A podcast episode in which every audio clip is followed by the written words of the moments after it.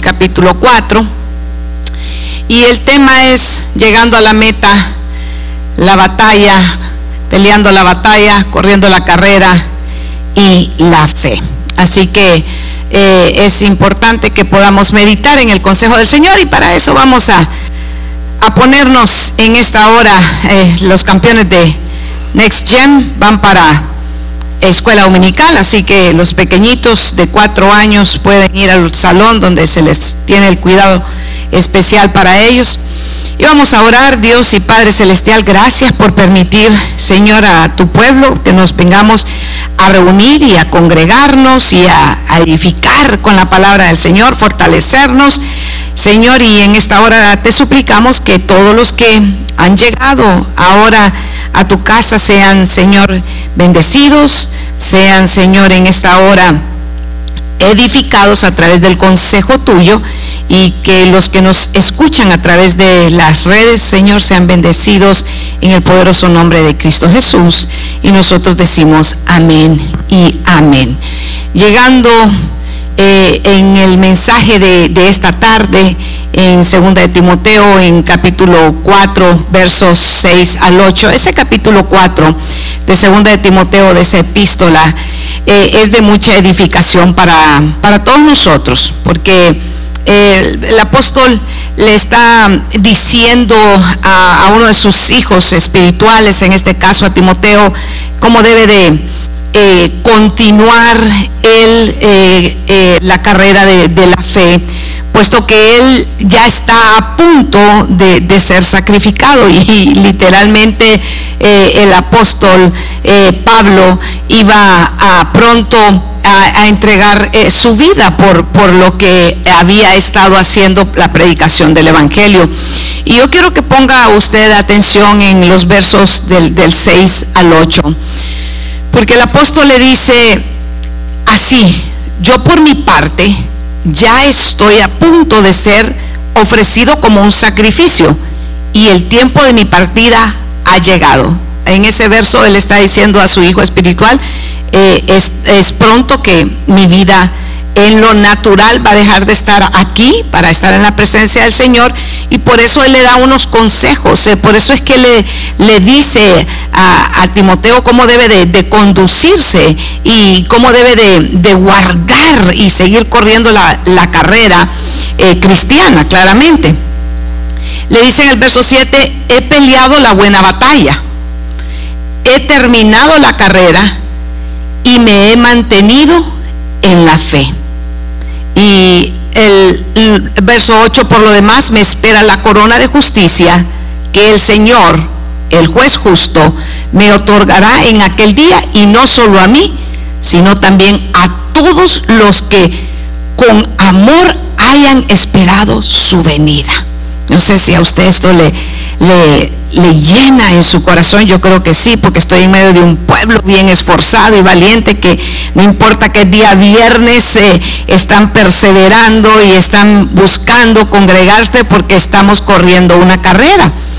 Y, fíjense que estaba eh, estudiando un poquito estas en, mis anotaciones y me fui a, leer un, comentarista que me gusta mucho, que es eh, Barclay, y, y, él hacía unas observaciones muy lindas, donde dice que el, que el apóstol ya era un, un hombre mayor que había estado predicando fielmente, fielmente el Evangelio, y que después de aquella tremenda eh, eh, conversión, de aquella conversión hermosa que, está narrada en Hechos 22, eh, 2 eh, al 8, no lo busque, pero ahí es donde, donde Pablo está hablando de aquel cuando él como Saulo tiene ese encuentro precioso con el Señor y hay una transformación. Y el Señor eh, Jesús hace una transformación en el, en el corazón eh, eh, de, de, Saulo y, y, lo lleva a ser ese apóstol que es llamado a los gentiles, a la gentilidad como usted y como, y como yo y que deja tantas enseñanzas preciosas en, el caso que nos está ocupando esta tarde la porción de, de, segunda de Timoteo. Es una de esos legados hermosos que deja para edificación de la iglesia Pero en esa, ese encuentro, en esa transformación preciosa, cuando él está como un perseguidor de, la fe, creyendo, aferrado a su religión, aferrado a, lo que él pensaba que lo que tenía que hacer era eh, exterminar, por así decirlo, a todos aquellos que estaban eh, perseverando en la fe de Jesucristo, hay una transformación verdadera. Y, aunque no me quiero desviar del tema, pero sí quiero hacer una pausa diciéndole que muchos hoy en día, hoy, le llaman y dicen, es que, es que yo soy real y se complacen en seguir viviendo en su mismo pecado, porque en realidad, en realidad no han tenido un encuentro verdadero con Jesucristo, sino que más bien se están aferrando a una etiqueta, a una religión. Y sabemos que el que verdaderamente hace que nosotros seamos salvos es a través de Jesucristo, no es la etiqueta de ninguna, de ninguna religión.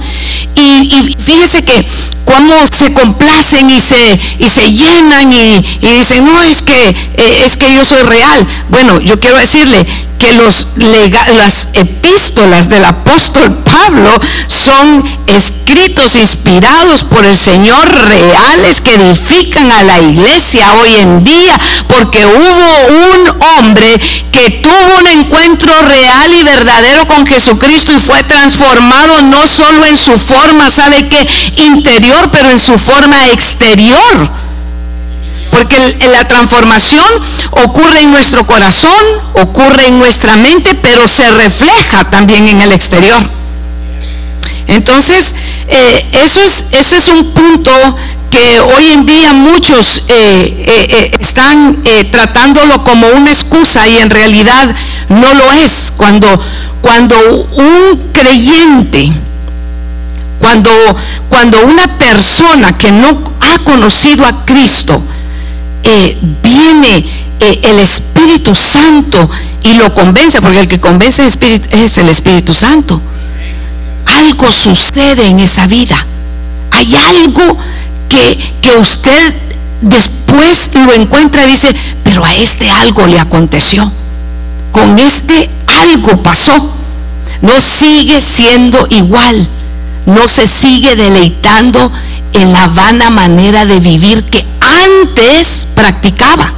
No podemos decir, ahora yo soy cristiano. Bueno, sí se puede porque al final muchos hoy en día usan el cristianismo como una forma de presentación, pero el cristianismo no es eso. El cristianismo es la transformación de la vida en Cristo Jesús que Él nos ha dado. Así que no es una, déselas fuertes si son para Él.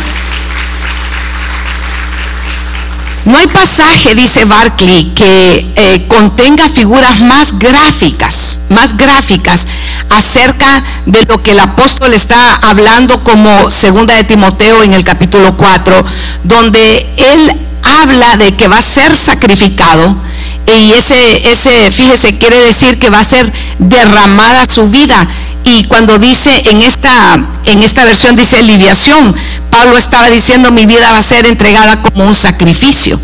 Va a ser él, él mismo, no, no solamente fue convertido, sino que entregó su vida como un sacrificio, como una ofrenda al Señor, porque él tuvo una transformación verdadera. Y, y fíjese que dice, he peleado la batalla. Pablo se refiere al, vivir en la fe diaria como una batalla. Y realmente usted y yo tenemos una batalla diariamente. Todos tenemos una batalla entre nuestra, nuestra eh, naturaleza, ¿sabe qué? Eh, caída, que muchas veces sabemos, sabemos hacer lo bueno, pero la tendencia muchas veces lo malo hacemos. Entonces es una batalla constantemente con nuestro, nuestro deseo de, hacer lo que Dios nos, nos, nos ha mandado en su palabra y a veces la tendencia que tenemos en nuestra naturaleza. Entonces diariamente tenemos una batalla. El cristianismo, nosotros como creyentes, vivimos en una batalla constante. A veces se nos ha enseñado de que, y, tal vez yo pienso que de alguna manera con, con alguna buena intención, con alguna buena intención, espero que así haya sido, ¿verdad?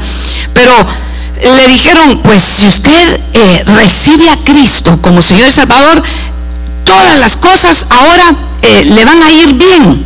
Y, usted no se preocupe porque, porque el, Señor eh, se va a encargar de todo. Y Él ya se encargó de toda nuestra salvación en la cruz del Calvario. ¿Cuántos dicen amén? Y nos ha dado salvación que para usted y para mí era imposible. Somos salvos por gracia. Pero hay una parte que nos corresponde hacer cada día a nosotros. Tenemos que, ¿sabe qué? Afirmar nuestra vida y pelear la buena batalla constantemente. ¿Con qué batallamos? Batallamos con nuestras malas intenciones.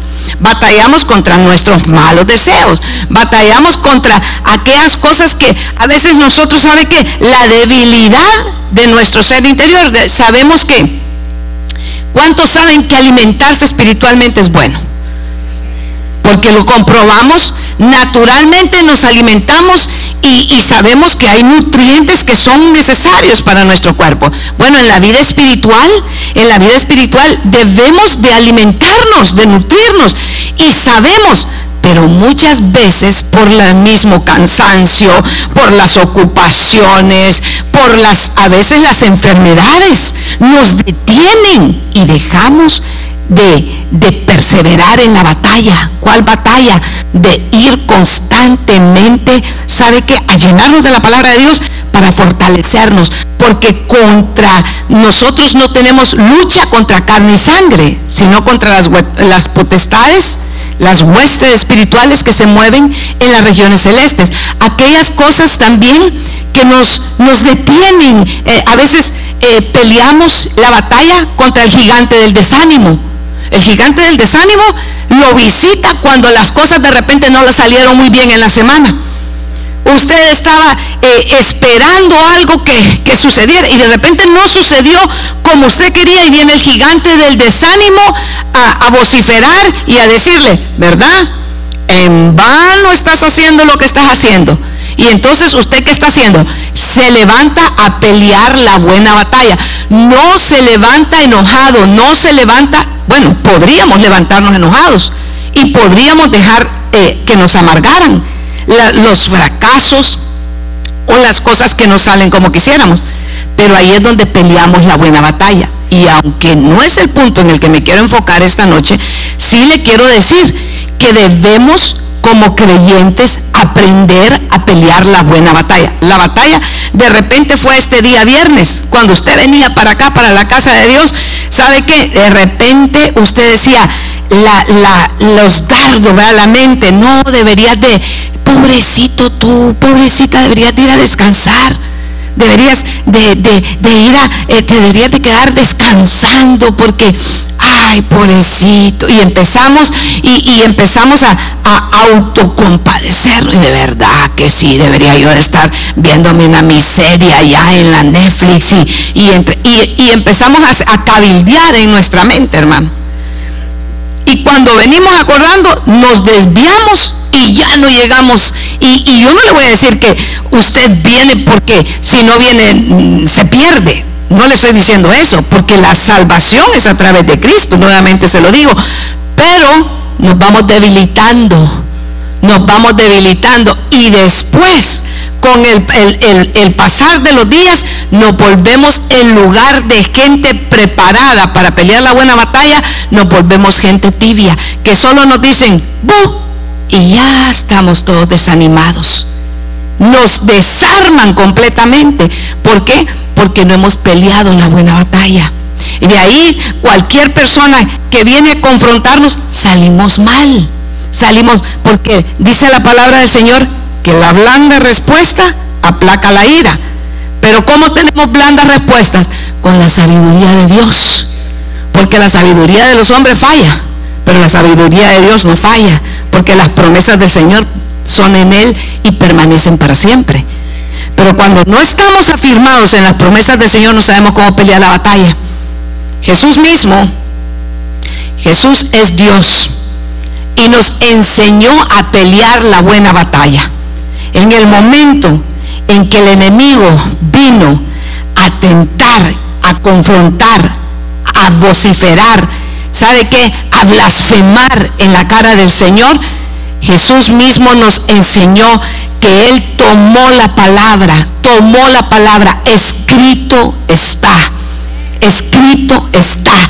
No solo de pan vivirá el hombre, sino de toda palabra que sale de la boca de Dios. ¿Cómo vamos a pelear la buena batalla si no nos preparamos? Qué triste sería que una nación estuviera en un conflicto y tuviera, sabe que, un ejército que no ha sido preparado. Le aseguro que todo el pueblo estuviese, ¿sabe cómo? Temeroso, porque dijera, ¿cómo vamos a mandar estos inútiles si no van a poder hacer absolutamente nada? No se entrenaron cuando tenían que entrenarse. No se prepararon cuando tenían que prepararse. Pero no es así en el pueblo de Dios. El pueblo de Dios sabe que nosotros estamos en una batalla y que mi batalla no es contra mi esposo ni contra mi esposa y que mi batalla no es contra mi hermano en la fe ni mi hermano en la carne y que mi batalla no es contra mi jefe ni es contra el enemigo que piensa eh, eh, tener, no, mi batalla es contra el enemigo que ya ha sido vencido por Jesús. Pero ¿cómo voy a pelear la buena batalla? Preparándome. ¿Y cómo me voy a preparar? Espiritualmente. ¿Y cómo me voy a preparar espiritualmente si no llego a ser entrenado, sino que cuando es tiempo de prepararme y de entrenarme, me quedo dormido? Y es importante que esta, eh, podamos pelear, fíjese, podamos pelear. Y, y luego el apóstol hace una hace otra, eh, eh, toma otra figura. Y esa figura es la del, del, atleta. Me gustó mucho porque eh, dice, yo he peleado la buena batalla, he terminado la carrera, me he mantenido en la fe por lo demás, fíjese, pero, pero habla de una carrera y los que corren las carreras, de verdad que son atletas que se preparan. Son, son atletas que, muchas veces sabe que tienen libertad para hacer lo que ellos quieran, pero no lo hacen porque saben que están en una competencia. Ahora llevémoslo al término espiritual. Usted y yo, ¿cuántos sabemos que tenemos libertad, hermano? Y todo nos es lícito. Dígale a su vecino, dígale, todo te es lícito, todo. Todo te es lícito, pero no todo te conviene. No todo te conviene. Te es lícito hermano, hermana, amigo y amigo que nos escuchas, hacer, porque en el Señor, el Señor nos ha dado a nosotros como creyentes una libertad tan linda a través de su gracia. Pero esa libertad hermosa que nos ha dado no se debe de tomar en poco, al contrario, ahora nosotros venimos a rendir, ¿sabe qué? Todo lo que el Señor nos ha dado y lo ponemos por gracia, se lo ofrecemos como un sacrificio también a Él, porque todo nos es lícito, pero no todo nos conviene. Y Él habla del atleta. El atleta es alguien que está, ¿sabe qué? Preparado, que constantemente tiene una disciplina, diga una disciplina. Ayer estaba viendo un programa de televisión que definitivamente usted no lo mira porque, porque usted no, no ve esos eh, eh, draft, ¿verdad? De la NFL, ¿verdad? No, no lo ve. Pero yo sí los miro, dice. Ahí miré como, como los atletas los están eligiendo y, estaba ahí poniendo atención para dónde iban los de Ohio State, porque tampoco usted no mira esos partidos de Ohio State, ¿verdad? Pero yo sí los miro ahí en el otoño y todo eso. Dije yo, ¿para dónde van los muchachos? Dije yo. Y entonces estaba viendo cuando, eh, eh, amada, mire, qué, qué bonito. Eh, lo que me llamó la atención le decía yo al, pastor, le decía yo a Ana cuando estaba viendo eso, mira qué precioso, le digo yo, esos son unos atletas que esa es, ellos llegan eh, bien preparados, pero sabe que me, gustó más que su preparación física, su carácter. Y le voy a decir por qué, porque su carácter eh, eh, tiene mucho el reflejo de cómo ellos llegan esa noche. Curiosamente me fijé que ninguno de ellos llega así como todo todo desfachatado, por ponérselo en, en, palabras honorables. Eh, llegan bien presentados, fíjese. Y, van a caminar eh, delante de eh, una multitud de gente ahí que no tiene nada que ver con, con, con la fe, ¿verdad? Pero viera que presentados, o sea, bien, bien arreglados. A veces me llama a mí la atención que muchos se presentan para el Señor, para servir al Señor con lo peor que tenemos. Y decimos, de todas maneras, lo que Dios ve es el corazón. Y sí, sí, Dios ve el corazón, pero cuando hay un corazón de un adorador, ese adorador se prepara y dice, yo voy a ir a adorar al Rey de Reyes y Señor de Señores, yo voy a ir con todo ¿Sabe por qué? Porque tiene una pasión, porque ha sido formado su carácter. Sabe que no le va a ir a dar las obras al Señor, sino que le da sus primicias, le da su mejor fuerza, le da su gozo, le da su alegría, porque de Él ha venido primero.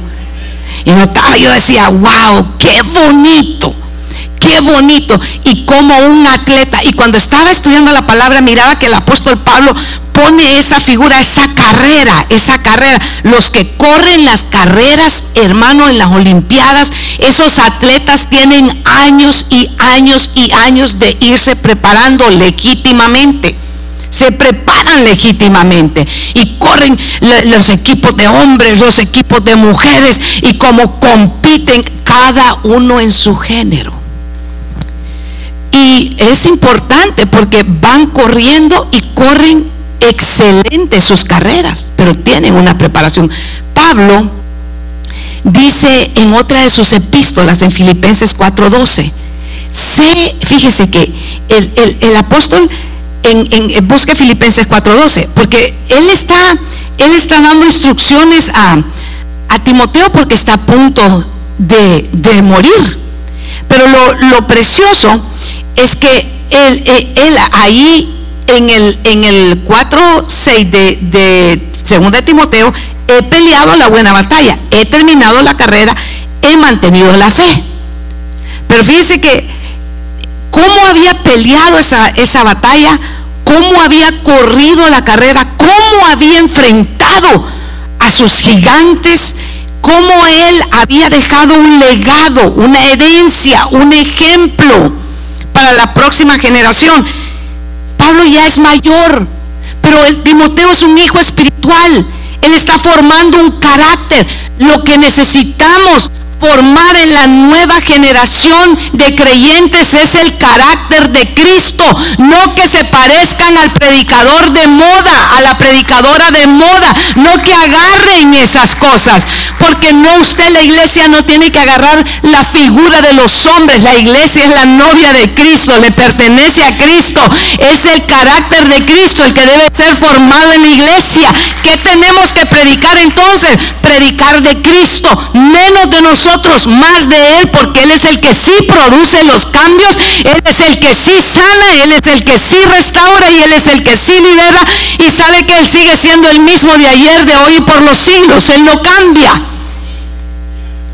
Pero a veces los predicadores, a veces las modas que les entran a la iglesia es querer agarrar al creyente y formarlos a la corriente que está en ese momento. No es así. El apóstol Pablo había peleado una buena batalla, había corrido legítimamente una carrera, se había mantenido en la fe. Mantenernos en la fe. Es una buena noche para preguntarnos a nosotros, ¿cómo estoy corriendo mi carrera? ¿Cómo estoy peleando mi batalla? ¿Cómo me estoy manteniendo en la fe?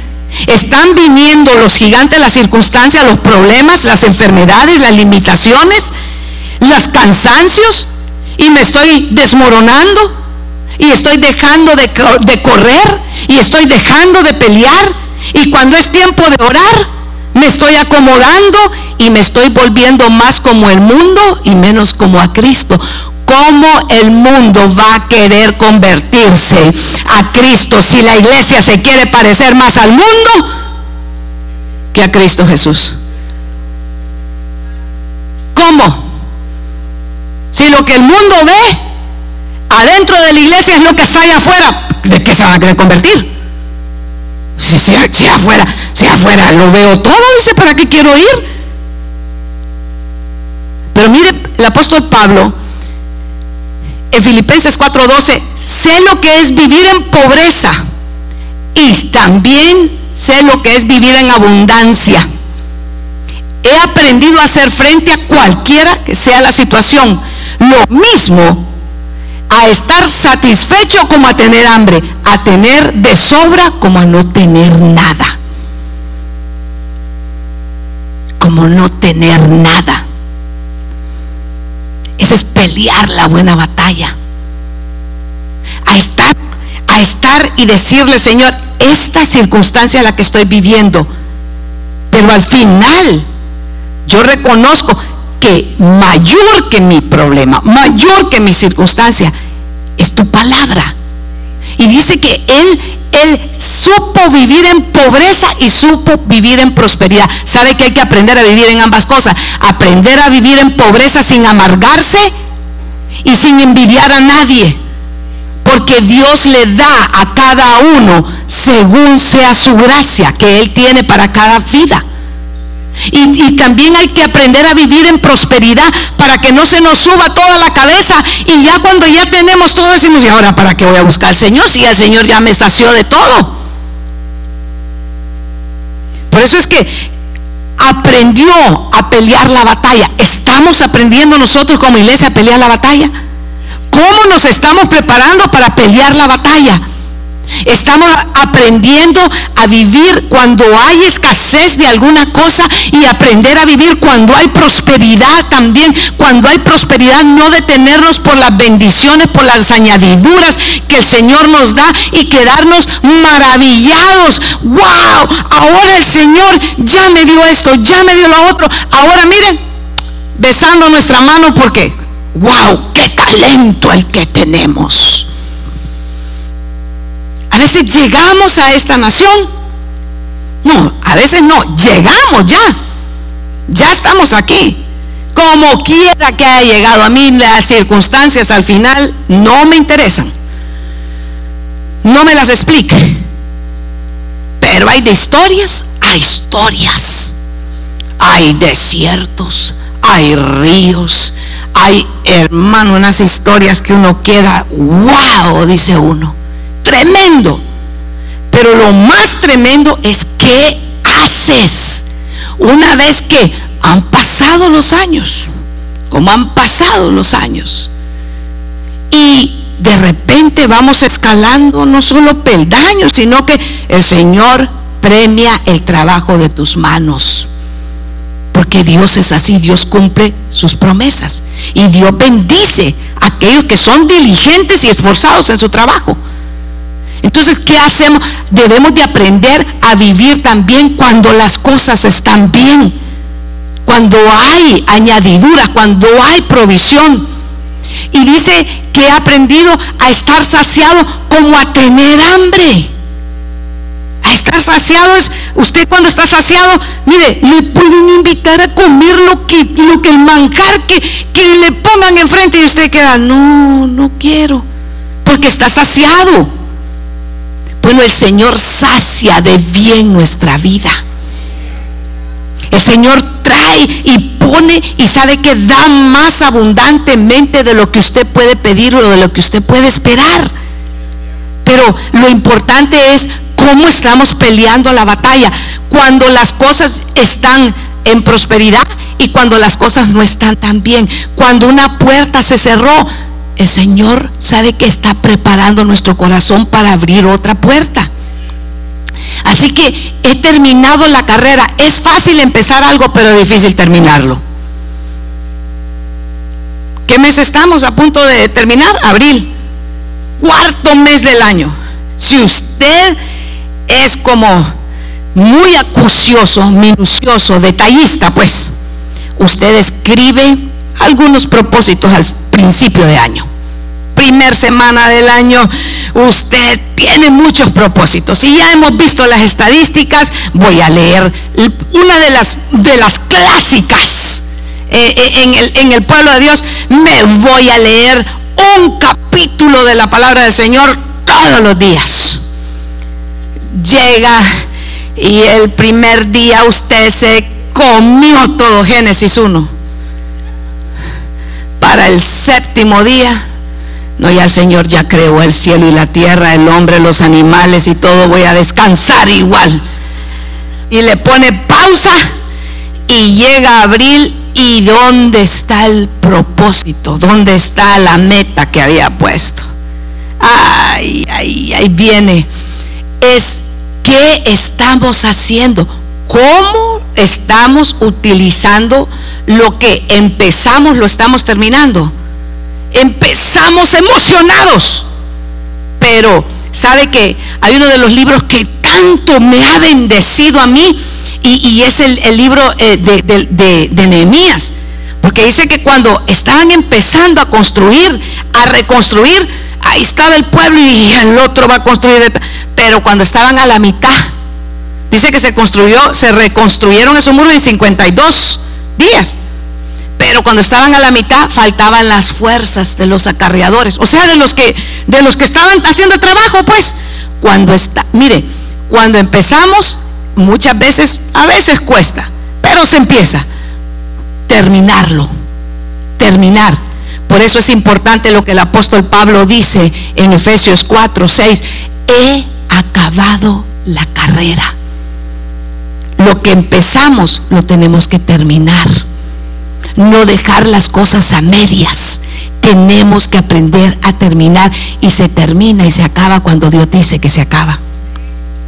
Y, fíjense que dice, me gusta porque para esto Hebreos 10, 35 al 35 al 39, me gusta, es fácil, la única cosa que se, se necesita para terminar, ¿sabe cuál es la clave?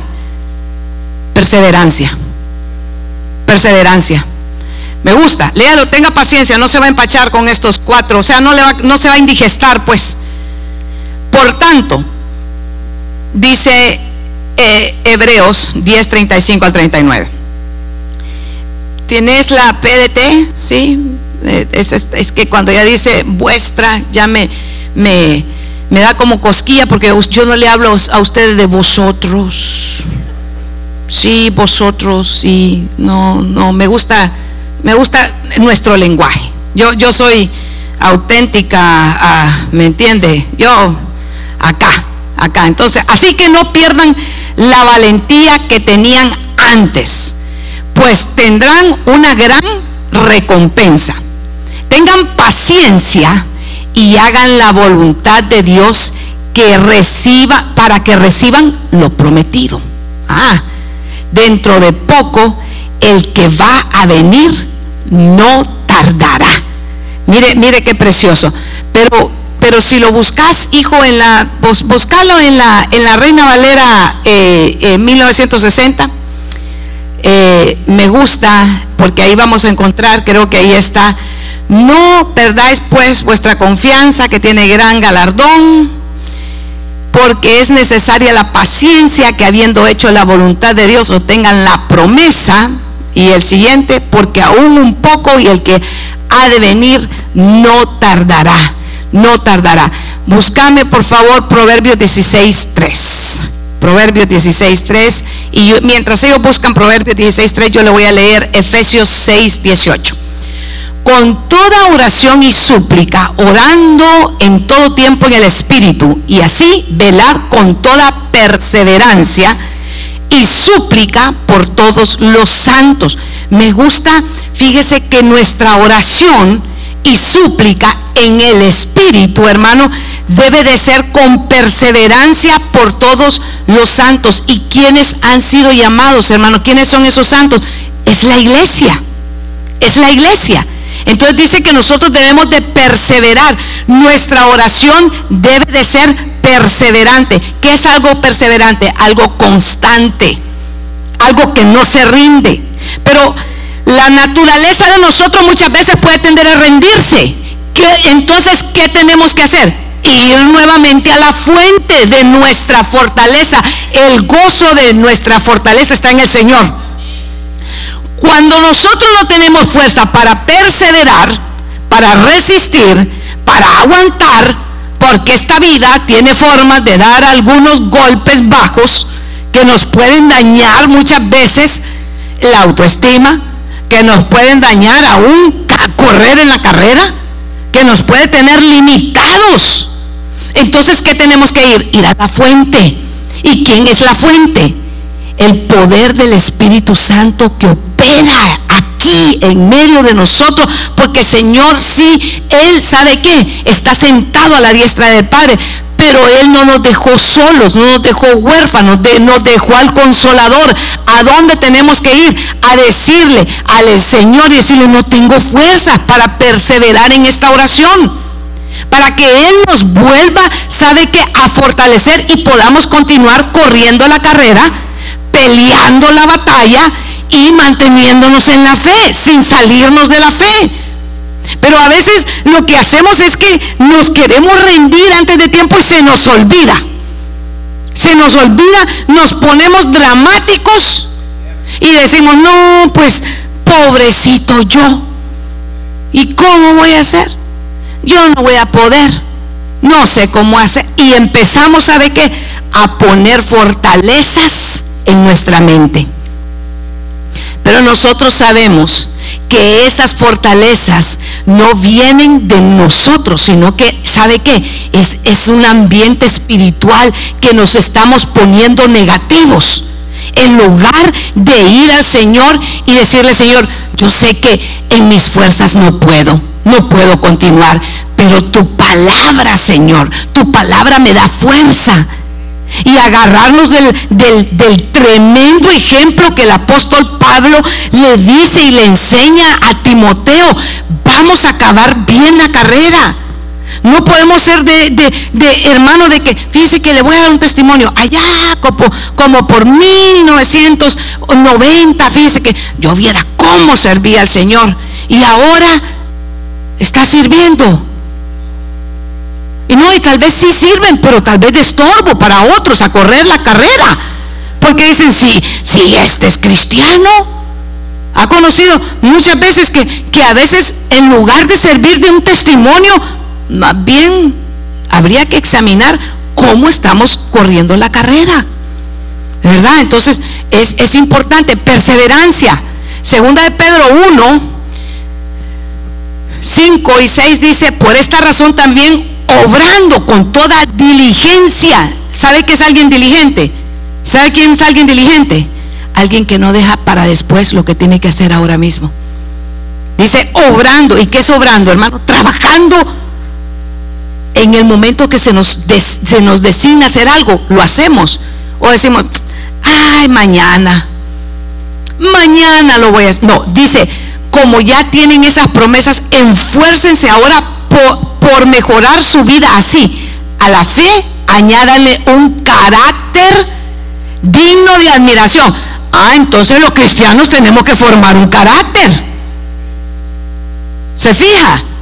¿Se fija que a veces lo que está sucediendo con nosotros es que no estamos dejando que el Espíritu Santo forme el carácter de Cristo en nuestra vida? El Espíritu sabe que siempre quiere, pero la carne es débil. Y nosotros le damos más lugar a que, no, es que si aquellos no lo hacen, ¿por qué lo voy a hacer yo?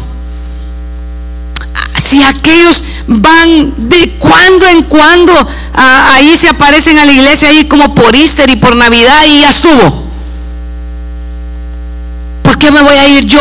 Ay, semana, qué, qué barbaridad, qué exageración. Hermano, dice que debemos de mejorar y de añadir, fíjese, un carácter digno de admiración. Al carácter digno de admiración, añádale conocimiento. Aquí venimos, ¿sabe qué? A exponernos a la palabra.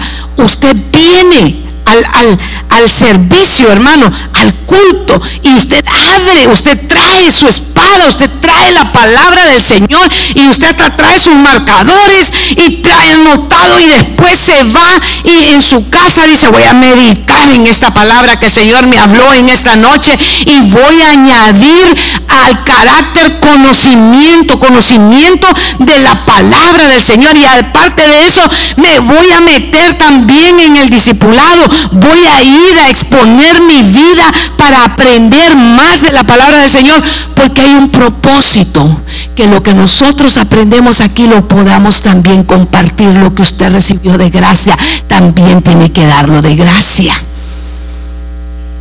Pero, ¿cómo estamos corriendo la carrera? ¿Cómo estamos peleando la batalla?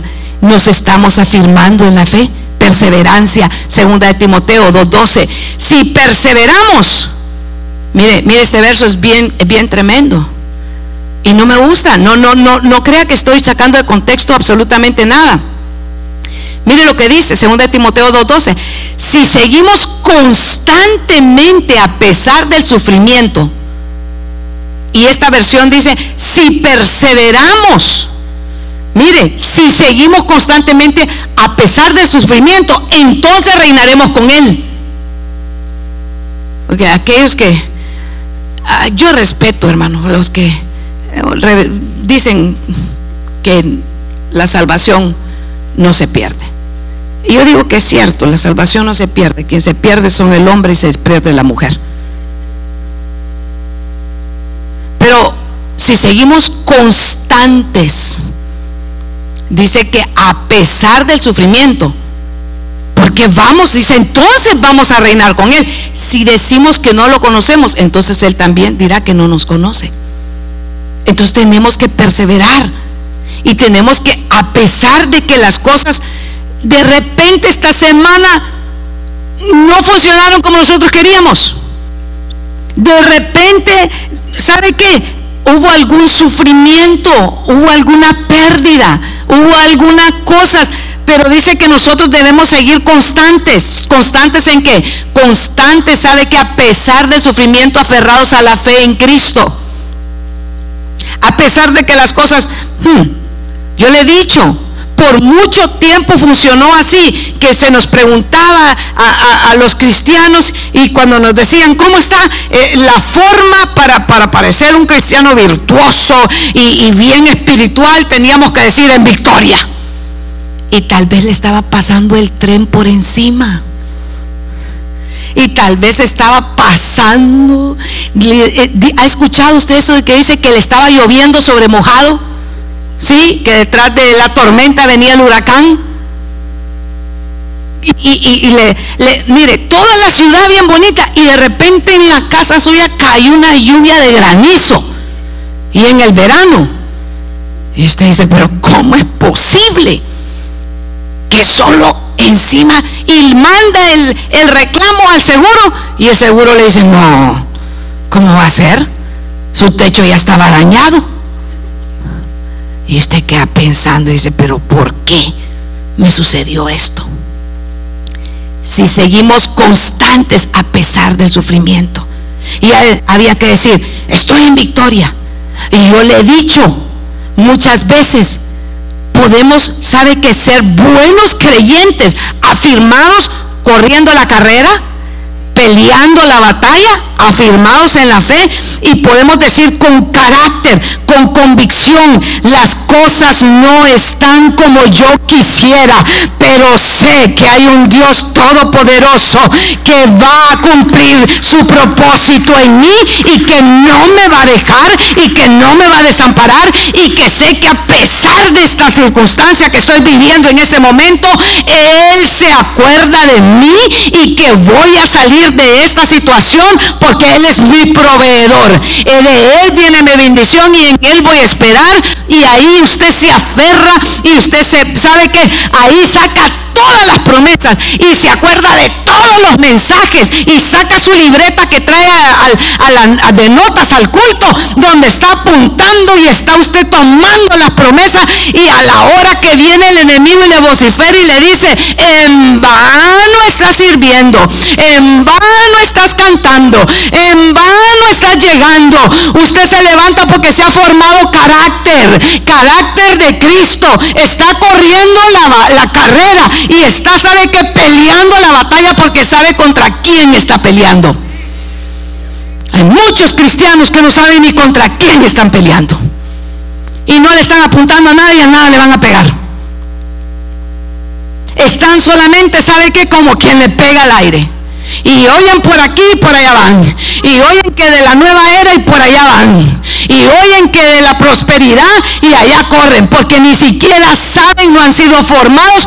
Porque no responden a la palabra del Señor. No les gusta oír de la doctrina. Porque le dicen, es que la doctrina nos salva. Y es cierto, la doctrina nos salva.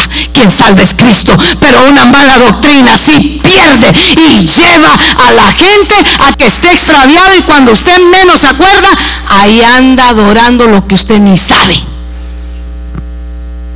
No, pastora, no diga sí. También que íbamos. Es necesario. Porque sabe que los que predicamos la palabra vamos a dar cuenta al Señor de lo que nosotros enseñamos. De lo que se le enseña a la iglesia. Si a usted se le enseña, no, tranquilo, tranquilo, relax. Tranquilo, no, no, se preocupe. No problem. Usted venga cuando usted quiera. No tenga pena. Hermano, la cosa no es así. Perseverancia. No dejando de congregarnos como algunos tienen por costumbre. No tomando, mire hermano, yo le voy a decir, me soporta esta. Me la soporta Todavía falta para que me perdonen la Santa Cena. Pero mire, hermano, ya dejemos las excusas, hermano. Ya dejemos las excusas. Mire, es tan insólito que sería esto de risa. Pero yo todavía voy con gente usar al, al COVID como excusa. Y deje que, que yo entiendo. Que la cosa estaba terrible. Estaba terrible. Pero aquí nunca se dejó de predicar. Aquí no se dejó de cantar. Aquí no se dejó de... Ninguna de las semanas, hermano. Pero hay gente que todavía está usando eso como excusa. No, es que no y sabe que la, y sabe cuál es la realidad que dejaron de correr la carrera y los músculos espirituales, ¿sabe qué pasó? Se atrofiaron porque los músculos si no se usan se atrofian. Si usted, usted porque ya no sabe lo que pasaba en mi tiempo. Cuando usted se le quebraba un brazo, se le quebraba una pierna. Fíjese que en mi tiempo lo enyesaban pero no con esos yesos rosaditos que le ponen aquí, bien bonito, y que, que wow, ¿verdad? Hasta que dice uno los queda viendo, hasta ganas de quebrarse dan, dice uno. Qué bonito. Y luego le dan un carrito. Y mire, a toda máquina andan con el carrito por todas partes. Y usted dice, esto está bien bonito. Qué chulada, dice uno. A usted no le vienen esas ideas, pero yo digo, wow, ¿cuánto podría yo dejar de andar caminando ahí con esos carritos bien macizos, bien bonitos, bien chulos? No, le ponían un yeso de este pelo de grueso, mire, ve, así de gruesote, y la gente ni podía, porque pesaba. Y de repente se lo ponía a una enfermera que no quería que le preguntara a usted, ni sabía cuándo se lo iban a quitar. Y usted cuando allá, sí, exacto, pastor, le venían a quitar el yeso, una patilla más delgada que la, ah, no, no se dice así, ¿verdad? Una canillita, no, no se dice así tampoco, una piernita, pues, más así de delgadita, y la otra bien hermosota, hermano. Y ya cuando le quitaban quedaba caminando, le no, pues ya no tenés el yeso, camina normal, le decía. No podía porque estaba atrofiado. Se había, se había degenerado todo aquel músculo. Sí, le habían pegado el hueso, el hueso se había regenerado, pero el músculo estaba matado. Así es lo que le pasa a muchos creyentes. Así le pasa a muchos que se dicen iglesia, pero en realidad no son. Porque el cristiano corre la carrera, pelea la batalla, se afirma en la fe, es constante y deja formar su carácter. Aunque el culto esté, hermano, de terrible, ¿verdad? Pero el Señor siempre tiene una manera, ¿sabe qué? No solamente es regaño, es amor ¿Sabe que usted se alegra cuando ve a su hermano? Usted se goza cuando está adorando. Usted se afirma cuando la palabra está siendo predicada. Porque el Espíritu Santo le da testimonio que es por amor, que Él lo ha traído, que Él lo ha salvado, que Él lo ha restaurado y que Él lo sigue afirmando en la fe. Y usted dice, aunque tenga sueño ahorita, no importa. Ahorita me voy a fortalecer en la palabra del Señor y persevera. Y es constante. Y termina lo que empieza. Yo estoy ya terminando el mensaje y yo sé que usted no se alegra por eso. Ese silencio me gustó bastante porque quiere decir que si todos están súper contentos y que si yo le pregunto ahorita cuál fue el primer verso que tocamos, usted va a decir, pastora, fácil, si nosotros empezamos en Efesios capítulo 4, del verso 6 al verso 8, ¿cómo se me va a olvidar eso? ¿Cómo se me va a olvidar que esta noche hablamos de terminar la carrera, de pelear la batalla, de afirmarnos en la fe, del ejemplo del apóstol Pablo, sabiendo estar en medio de cualquier situación, se aferraba a la fe, no importa si era en prosperidad, no importa si estaba en necesidad, no importa cuál fuera, él perseveraba y la clave, el Señor nos ha dicho que es ser constantes. Porque no vivimos y no nos movemos los cristianos por vista. Por vista nos detenemos. Por fe caminamos. En fe andamos. Usted vino al culto esta noche porque vino en fe que el Señor lo iba a usted a fortalecer, le iba a hablar y aún lo iba a sanar. ¿Qué traemos? ¿Qué le presentamos? ¿Cómo corremos la carrera? Usted diría, con esta le prometo que termino. Pero fíjese que, ay hermano, es que o usted le va a un equipo de esos, eh, eh, dígame un, equipo de esos que siempre pierden, siempre pierden. No me diga Brown, ¿verdad? Porque de plano que sí, siempre pierden, ¿verdad? Otro que siempre pierde. Siempre pierde. A su selección, pues desde su país, la mía no, siempre gana. Si es que yo estoy en el equipo de Cristo, hermano, en el equipo de Cristo siempre ganamos, hermano, y ahí, ahí somos más que vencedores, ahí no perdemos. Yo por eso, ¿verdad? Pero de esos equipos que usted ya desde que los, ya pone el, dice, vaya a ver cómo pierden esta vez. Qué feo, ¿va? Y desde que van saliendo, van todos desanimados y, uno lo voltea a ver al otro y le... No, usted le va a esos equipos que cuando salen parecen de esos potros que van hermano y que no se les ponga, visto, la otra vez vi que uno de los que tomaban fotos terminó todo arrastrado, hermano, por ponérsele cuando iban saliendo, porque van inspirados, van a ganar, van unidos y están, sabe que ellos van, pero con una visión y la visión que llevan es la victoria. Dicen, aquí vamos a dar todo.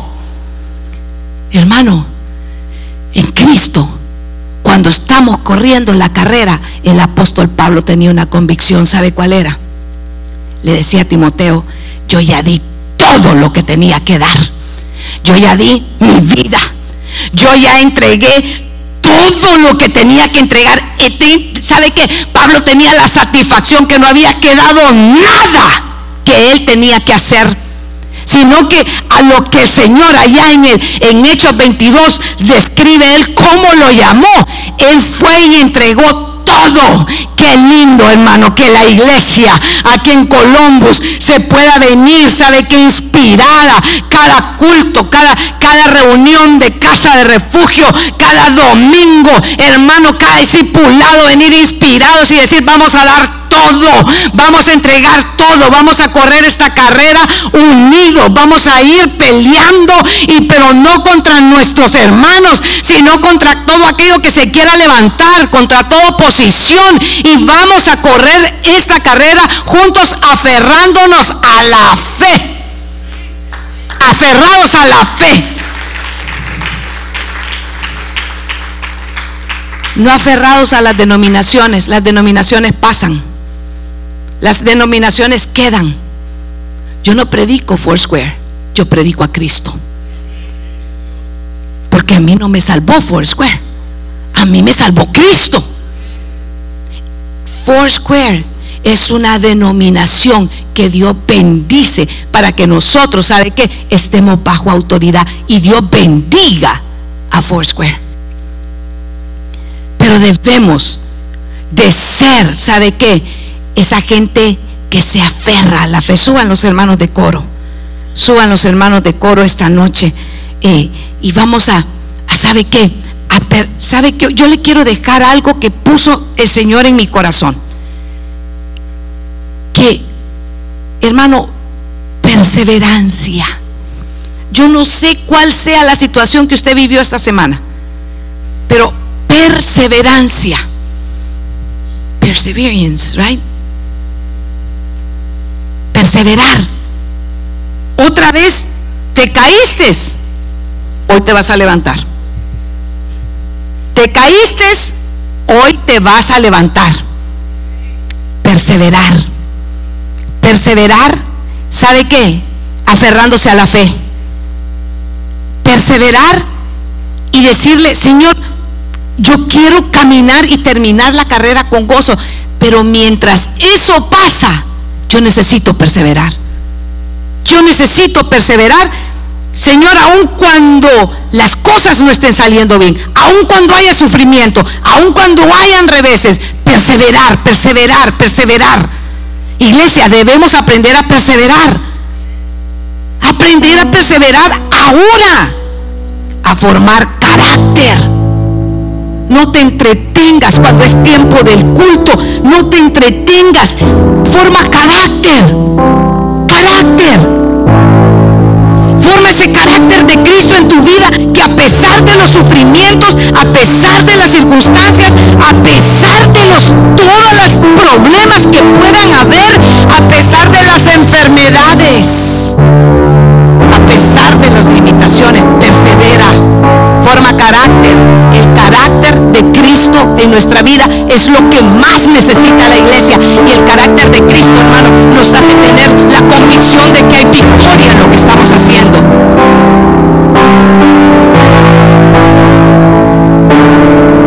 El Evangelio no son palabras bonitas y filosofía